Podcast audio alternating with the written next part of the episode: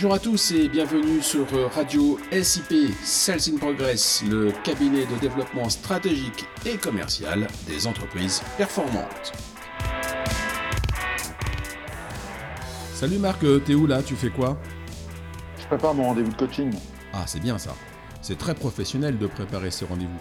C'est même essentiel, surtout en coaching. Mais précisément, quel est le sujet? Bah, Je prépare ma propre séance de coaching. Euh, j'avais bien compris, merci. Mais le sujet de cette séance, quel est-il? Ah bah le sujet, c'est moi. Moi et mes engagements. Toi Le coach coaché. c'est un peu l'arroseur arrosé, non? Ah, t'es toujours aussi piquant, toi. Être coaché à son tour est très important pour un coach. Cela fait partie des garanties de professionnalisme qu'il peut apporter à ses clients. C'est une sorte de maintenance des compétences et des capacités indispensables pour assurer un travail de qualité. Bon, admettons, mais je maintiens que ça fait bizarre. C'est un peu comme si tu n'étais pas sûr de toi. Bah, je te donne un exemple. Nadal, sur les 16 dernières éditions de Roland Garros, il en a gagné 13. Donc, il est à peu près sûr de lui. Eh bien, crois-moi ou pas, il s'entraîne continuellement, évidemment, mais il continue aussi à prendre des cours. C'est la seule façon pour lui de rester au top. Aussi bon sois-tu dans un domaine, tu ne peux te passer du regard affûté d'un professionnel extérieur pour t'améliorer, pour te faire progresser. D'accord, mais être coaché euh, comme ça, ça ne veut rien dire. Tu as bien un angle d'attaque, une problématique précise à travailler. Euh. Ah oui, mon sujet, c'est la gestion du temps. Bah, qu'est-ce que tu as encore à apprendre sur ce sujet? Tu as tous les outils et tu es même référencé comme formateur expert sur la gestion du temps. Alors? Alors, mon coach de coach m'amène à revisiter les outils pour trouver de nouvelles façons de faire. C'est comme le sport ou la musique. Il faut faire et refaire ses gammes pour trouver le geste. Alors, explique-moi comment cela fonctionne. Ben, dans un premier temps, nous échangeons. Puis, à la fin de la séance, je prends des résolutions. Ces rendez-vous réguliers m'obligent à mettre en place mes résolutions. C'est là un extraordinaire atout, un vrai plus. C'est par la pratique que l'on comprend vraiment et que l'on acquiert de nouvelles compétences, que l'on les optimise. Et donc, on devient plus efficace. D'accord. Et, spécifiquement sur la gestion du temps, euh, comment t'es-tu amélioré? Ah bah, le premier enseignement, c'est la mesure. Les Anglais le disent fort bien. Tout ce qui ne se mesure pas ne se manage pas. Donc, pour mesurer mon temps, j'utilise un outil extraordinaire qui s'appelle Ta Grâce à mon coach, j'ai réussi à l'utiliser de façon beaucoup plus approfondie.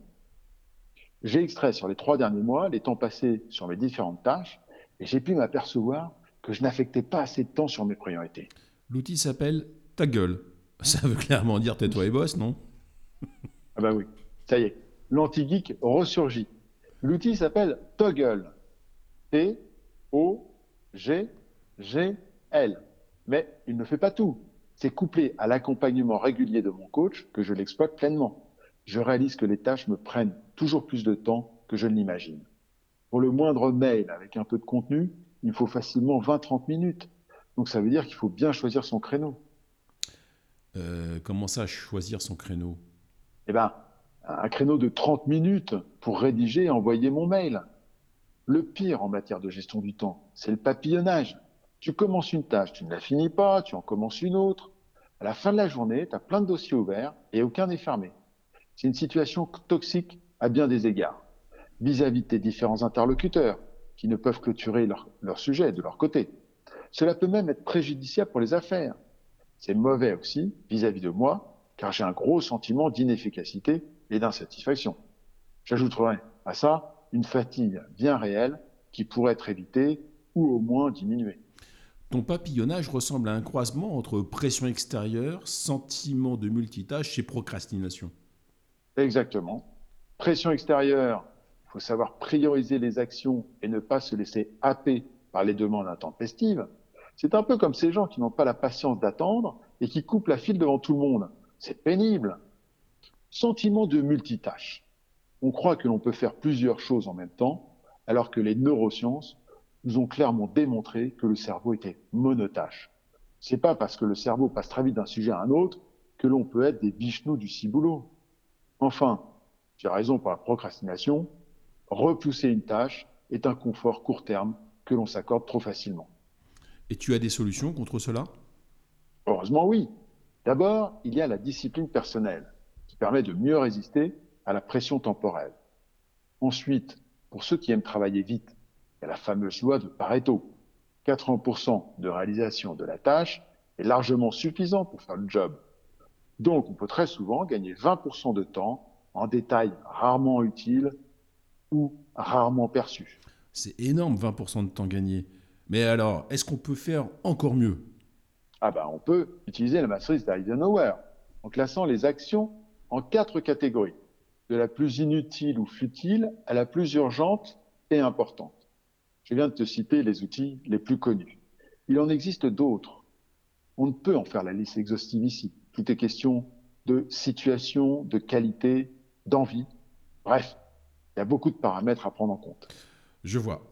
Je vois l'utilité des outils et surtout l'accompagnement qu'il est nécessaire d'avoir pour choisir, appliquer et leur faire exprimer tout leur potentiel d'efficacité et de rentabilité.